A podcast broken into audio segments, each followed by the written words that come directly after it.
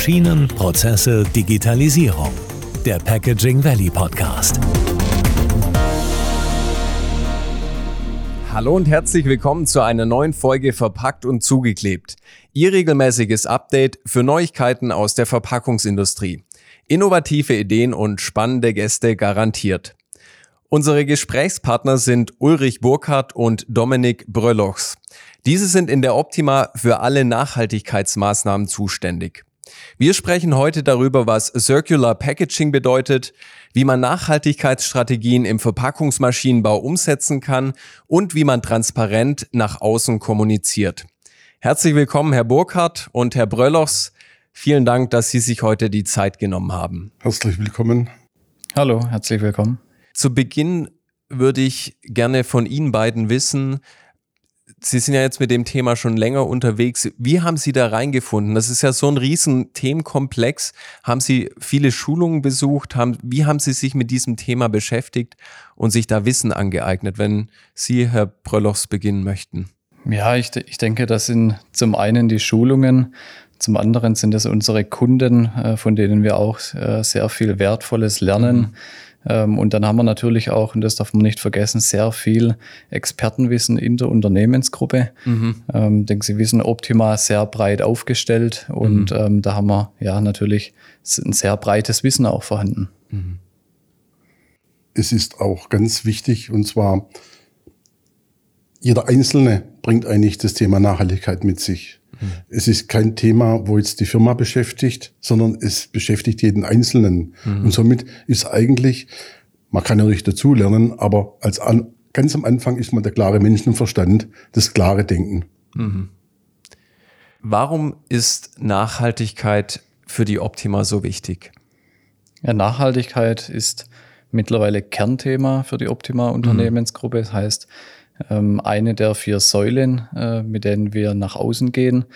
Ähm, jetzt als Familienunternehmen ähm, der Optima ist Nachhaltigkeit für uns an oberster Stelle. Mhm ähm, Grund, ja, klar, Erhalt der Welt für die kommenden nächsten Generationen. Ja. Heißt auch, die, die folgenden Generationen sollen sich an einer gesunden, ähm, mhm. grünen und intakten Welt erfreuen. Mhm. Und ja, jetzt nicht an einer, einer schlechteren, wie sie, wie sie heute schon sich entwickelt. Mhm.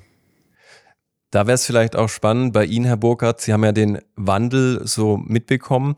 Äh, vor 20, 30 Jahren, da war Nachhaltigkeit, war da war das überhaupt ein Thema? Das Thema Nachhaltigkeit war vor 20 Jahren, so wie es heute ein Thema ist, natürlich kein Thema. Mhm. Man hat natürlich schon immer auf so Kernthemen wie genaues Dosieren, mhm. um, schonendes Umgehen mit Packmitteln, die Ressourcen richtig nutzen, hat man natürlich immer schon drauf geachtet. Aber es war nie ein Kernthema, so wie es heute wird und in Zukunft noch mehr sein wird. Mhm.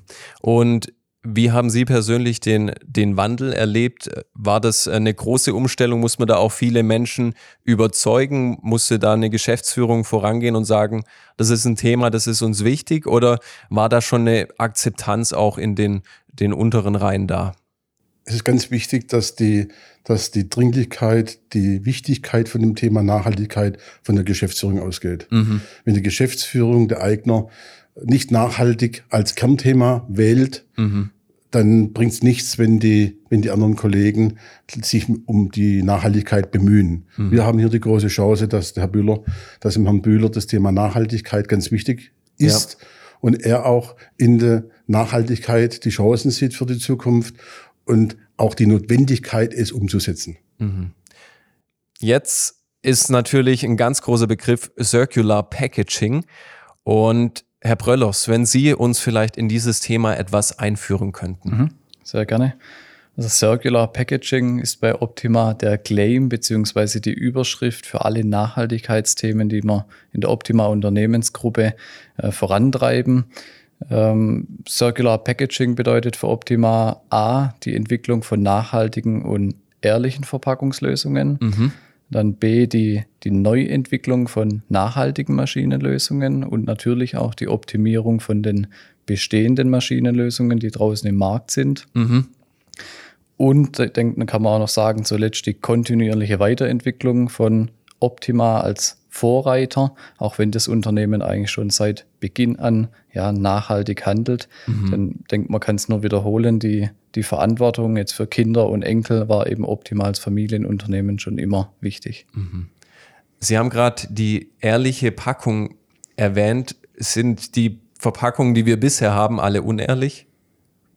Nee, ich denke, das kann man nicht sagen. Ich denke, das haben wir auch schon im, im letzten Podcast ja. ähm, etwas andiskutiert, mhm. dass es nicht das eine Verpackungsmaterial gibt, aber es gibt eben sehr viele Verpackungen, wo, ja, ich denke, man kann sagen, einige Dinge falsch äh, entwickelt wurden, mhm. wo verschiedene Materialien miteinander verbunden wurden, untrennbar verbunden. Mhm. Und ich, ähm, ja, hier gilt es, diese Verpackungen zu optimieren. Mhm. Ja, bestimmte Materialien werden wir auch in Zukunft weiterhin einsetzen. Mhm. Den Kunststoff, den werden wir nicht äh, zu 100 Prozent ersetzen ja, durch Papier.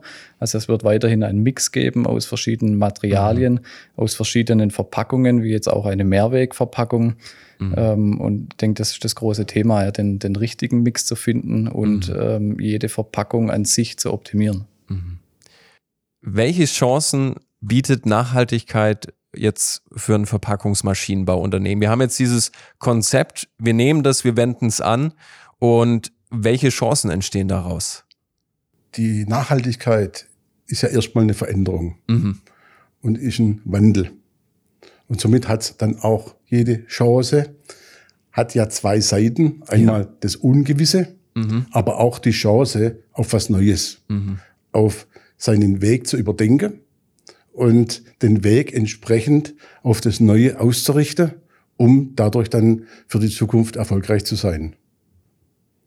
Für unser aller Zukunft ist das Thema Nachhaltigkeit kein Mode Modewort, mhm.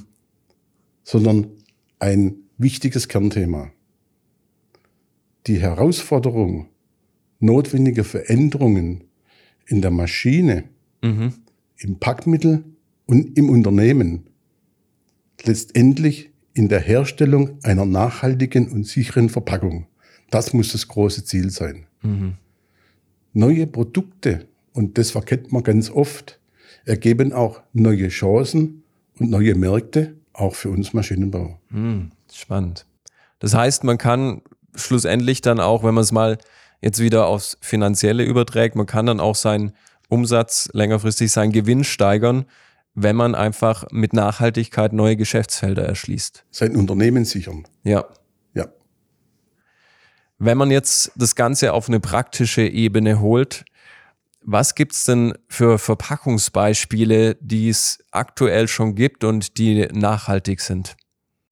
Ja, starten wir vielleicht mit mhm. zwei Beispielen aus unserem ähm, Non-Wovens bzw. Papierhygiene-Verpackungsmarkt. Mhm. Das erste ist der Papierbeutel. Klar, Papier liegt im Trend, ja. ähm, gibt dem Kunden ein sicheres Gefühl beim Kauf, etwas Gutes für die Umwelt zu tun. Er kauft nicht den bösen Kunststoff.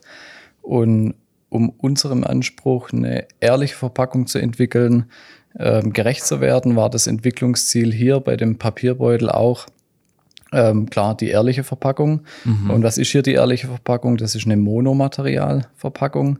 Und dieses Entwicklungsziel hat Optima auch erreicht mhm. und präsentierte zusammen mit seinem Kunden Fripa den ersten Papierbeutel aus Monomaterial. Ja. Ähm, vollständig recyclingfähig. Wir haben hier keine vollflächige Beschichtung auf diesem Papierbeutel. Ähm, wir haben keine notwendigen Füllstoffe, um flexible Eigenschaften zu erreichen. Das heißt, wir können das reine Papier auf der Verpackungsmaschine verarbeiten. Mhm. Und ja, ich denke, hier ist das Tolle, ähm, auch für dieses Material dann eben die, die recyclingfähige Alternative ähm, entwickelt zu haben und sich auch so im, im Regal im Supermarkt abheben zu können. Mhm. Und die, die zweite Verpackung, wo ich aus dem Non-Wovens-Bereich erwähnen möchte, ist der Sleeve Bag. Beim Sleeve Pack ähm, hat man ein anderes Entwicklungsziel, ähm, nämlich wir wollten den Produktschutz ähm, auch hier an oberster Stelle stehen lassen. Ja. Und deswegen sind wir bei Kunststoff geblieben, aber eben wieder, wir möchten die ehrliche Verpackung. Ähm, das heißt, die Verpackung muss 100% recyclingfähig sein und auch mhm. das haben wir hier erreicht. Ähm, warum brauchen wir Kunststoff teilweise? Sie haben Gegenden, wo sie nicht optimale Lagerbedingungen haben für die Produkte. Dann haben sie Produkte wie eine Babywindel, da haben sie Superabsorber mhm. enthalten. Äh, Superabsorber sehr äh, anfällig für Feuchtigkeit ja. und äh, verschlechtert sich somit äh, letztendlich dann beim Ge Gebrauch beim Baby. Ja, da wäre der Schaden dann größer, genau. wenn das Produkt ja. kaputt wäre. Und die Verpackung, die besteht aus einem transparenten, unbedruckten Mono-PE-Beutel. Mhm. In der Verpackung haben wir einen bedruckten Papiereinleger. Dieser Papiereinleger ist um die Produkte gelegt. Ähm, dieser ist dann eben bedruckt mit allen notwendigen Marketinginformationen, die die Brand möchte. Ja. Ähm, und beide Materialien sind nicht miteinander verbunden. Mhm. Wenn Sie jetzt den ähm, Polyethylenbeutel ins Recycling geben, also in den gelben Sack bei uns, ähm, bekommen Sie höchstwertiges Recyclinggranulat. Ähm, also das ist das transparente Material, was am meisten am Markt gefragt ist. Mhm. Denn äh, die Papier Papierbanderole, welche um die Produkte ist, die geben sie äh, ins Papierrecycling. Mhm. Äh, bei Papier gibt es De-Inking-Verfahren, die sind etabliert, also Entfärbungstechnologien. Das heißt, mhm. sie entziehen den Papierfasern die Farbe und auch somit hier ähm, ist das, das Folgeleben gewährleistet. Ja. Wie gesagt, beide Materialien sind nicht miteinander verbunden. Das heißt, der Endkonsument kann es entweder einfach intuitiv trennen oder aber durch bestehende Sortiertechnologien in den Recyclingwerken können die Materialien getrennt werden. Somit auch hier ähm, für, für diesen Markt eine, eine tolle neue Verpackung, die mhm. eben 100% recyclingfähig ist, ähm, aber jetzt auch hier mit dem ähm, hohen Stellenwert des Produktschutzes. Mhm. Jetzt haben wir auf der einen Seite das Recycling und was anderes, das ja auch immer öfters diskutiert wird, dass man wiederverwendbare Verpackungen hat. Gibt es da auch schon Produkte, dass man sagt, okay, die werden nicht äh, recycelt nach einmaliger Nutzung, sondern die führt man dann wieder in die Maschine ein, es findet ein Reinigungsprozess statt und die werden wieder befüllt? Ja, wir sind aktuell dran äh, mit, mit einer Firma, die ein Pool-Mehrwegsystem aufbaut. Mhm. Ähm, wie eingangs erwähnt, es gibt nicht das eine Verpackungsmaterial und es gibt nicht die eine Verpackungsform. Ja. Das heißt, ich bin oder wir sind im Team hier fest davon überzeugt, dass Mehrwegverpackungen auch in Zukunft einen Anteil am Markt haben werden. Mhm. Ähm, somit, ja, das gibt es und die Entwicklungen werden vorangetrieben. Mhm. Bei Mehrwegverpackungen muss man natürlich auch mal auf die Wirtschaftlichkeit achten. Ja. Eine Mehrwegverpackung, wenn ich mir vorstelle, ich müsste jetzt ein, ein Bier trinken in Schwäbisch Hall, haben wir ja eine gute Brauerei und ich muss trotzdem ein Bier trinken aus Hamburg. Ja. Und das ist aber eine Mehrwegflasche. Mhm. Dann ist es trotzdem meiner Meinung nach zu überlegen, ob das sinnhaft ist. Mhm. Eine leere Flasche nach Hamburg zu transportieren, damit sie wieder befüllt wird, damit ich in Schwäbisch Hall mein Hamburger Bier trinken kann. Das mhm. kann ja wohl nicht das Thema der Nachhaltigkeit sein. Mhm. Ja, das, das stimmt. Da müssen wir dann eher schauen, wie können wir das verteilen, dass auch Flaschen von oben hier unten zum Beispiel genutzt werden. Das Thema, das Thema Mehrweg mhm. wird ein lokales Thema werden. Ja. Nur in Verbindung mit der Produktion vor Ort mhm. macht Mehrweg Sinn oder wenn ich die Verpackungen normiere. Mhm. Sprich, ich muss die leere Flasche Hamburger Bier nicht nach Hamburg transportieren, sondern auch die Brauerei in Schwäbisch Hall kann mhm. in diese neutrale Mehrwegflasche dann das gute Haller Bier füllen. Mhm. Ja, gutes Bier, das gönnen wir uns heute Abend. Wenn wir jetzt nochmal auf die Maschinen eingehen, was gibt es da für Entwicklungen, die zur Nachhaltigkeit beitragen? Grundsätzlich ist ja eine gute Maschine erstmal nichts, was mit Nachhaltigkeit zu tun hat, sondern mhm. eine gute Maschine ist für uns, für die Optima, schon immer ein ganz wichtiges Anliegen. Mhm. Gewichtsgenaues Portionieren, schonendes Verhandeln mit Produkt, ja. Transparenz im Kernmarkt, die Nachverfolgbarkeit jeder einzelnen Verpackung sind mhm. tägliche Kernthemen. Okay. Und diese gute Basis macht uns natürlich den Einstieg in die nachhaltige Maschine einfacher. Mhm. Ich möchte gerne auch nochmal zwei Beispiele bringen. Der Herr Brüllox hat zwei Beispiele aus dem Bereich Nanovens gebracht. Mhm. Ich bringe mal zwei Beispiele noch aus dem Bereich Food. Ja. Und zwar ein ganz spannendes Thema. Wie viele wissen, sind wir ja in dem Kernbereich Kaffeekapsel seit Anfang 2000 mit großem Erfolg unterwegs. Mhm. Und die Kaffeekapsel ist ja so ein bisschen unter Verruf geraten. Mhm. Umweltverschmutzer, Einmalpackung, ähm, muss das wirklich sein? Will ich meinen Kaffee nicht wie zu Omas Zeiten noch filtern? Mhm. Ich möchte mal behaupten, alle Aussagen sind irgendwo nicht falsch, aber auch nicht richtig. Okay. Die Kaffeekapsel ist Convenience. Ich kann mir wirklich eine tolle Kaffee, Tasse Kaffee mhm. portioniert nur mit der Energie für diese Kapsel zubereiten. Ja. Mhm. Ich habe die beste Qualität, ob die Kapsel jetzt vor einem Jahr gefüllt wurde oder vor einem Monat. Mhm. Die beste Qualität, der Produktschutz, ganz wichtig, mhm. ist gewährleistet.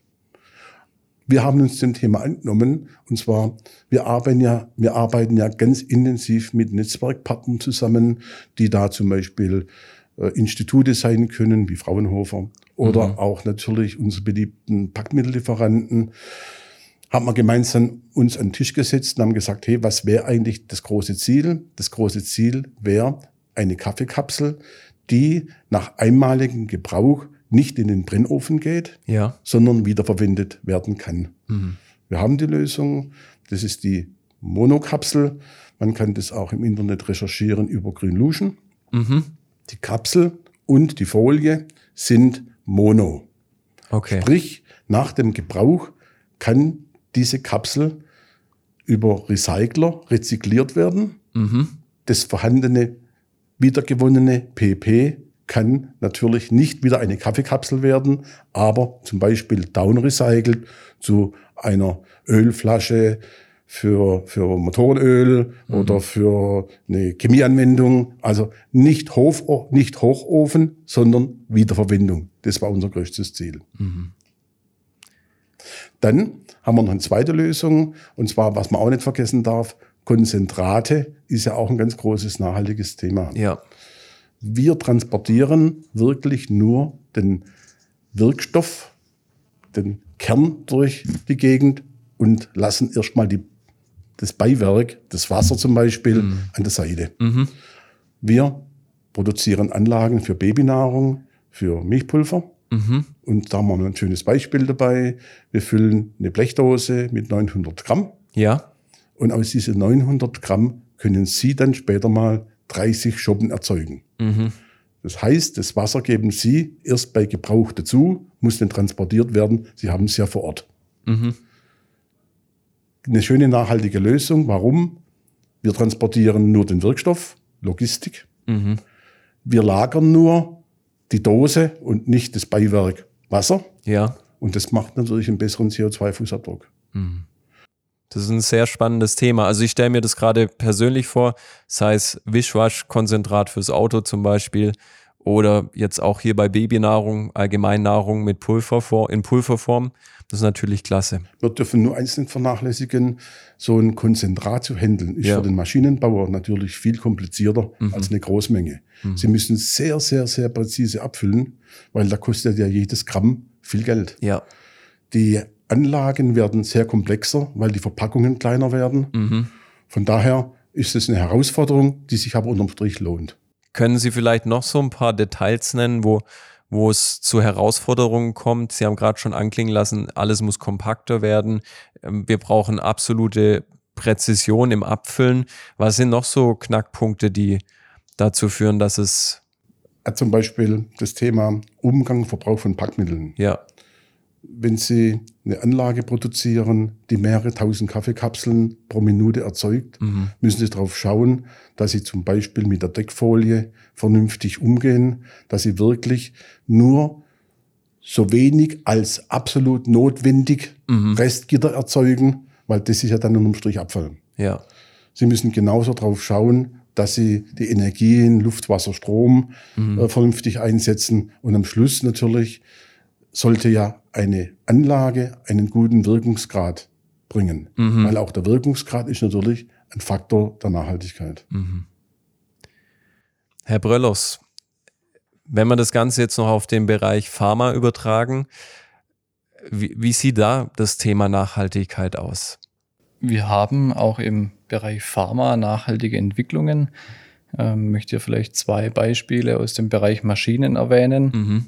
Der erste, da geht es darum, dass man natürliche Kältemittel einsetzt, anstelle von ähm, Kältemittel, die fluoriert sind und bekanntlicherweise ein, ein hohes Treibhauspotenzial haben. Mhm.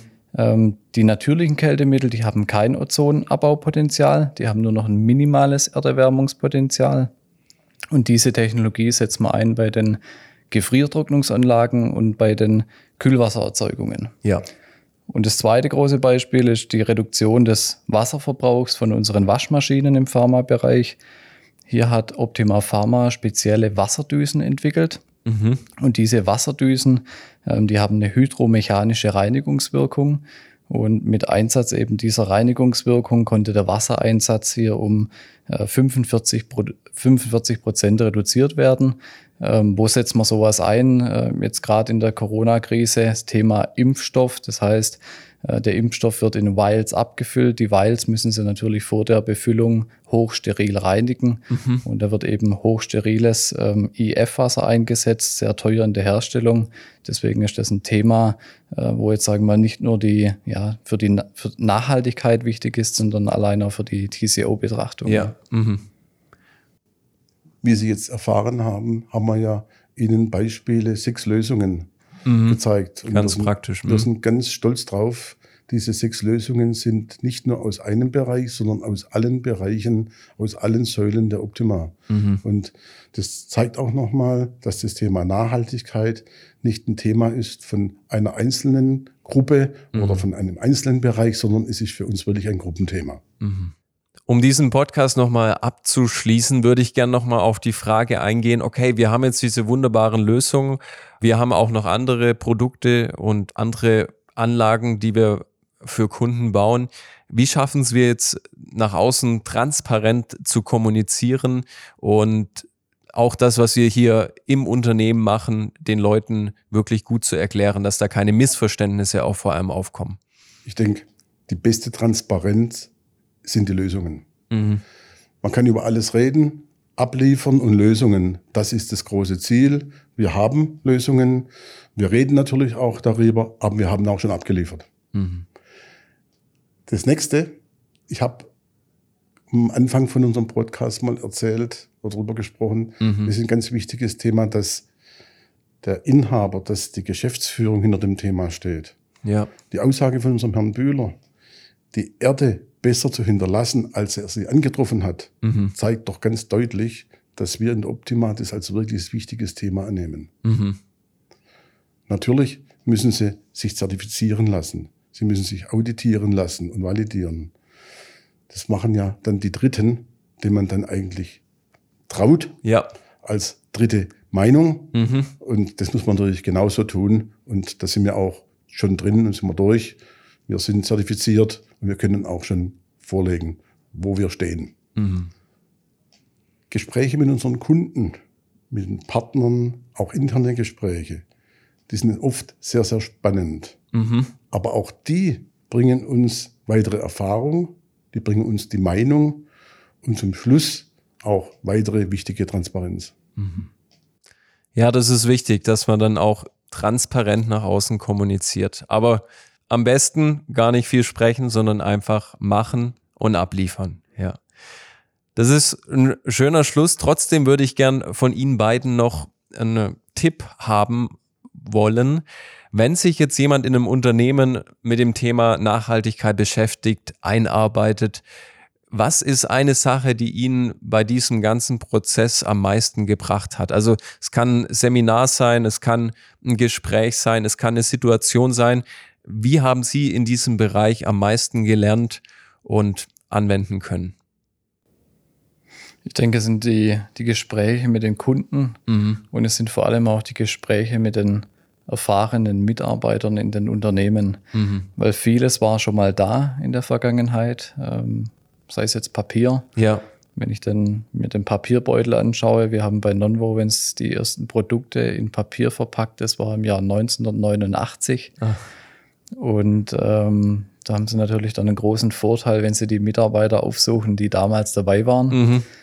Ähm, und ich denke, das, das kann man auf andere Unternehmen genauso übertragen, ja, mhm. dass man einfach mit den mit den Mitarbeitern spricht, die schon lange dabei sind, mhm. ähm, die schon die, die verschiedensten Trends an Materialien durchgemacht haben. Und dann kann man das mit den, mit den aktuellen Erkenntnissen, wie gestaltet man so eine nachhaltige Verpackung und sowas kann man in Seminaren ähm, erlernen. Da gibt es ja unzählige mittlerweile. Mhm. Ähm, kombinieren und ja, dann eben wie Optima die, die ehrliche, nachhaltige Verpackung äh, gestalten. Mhm.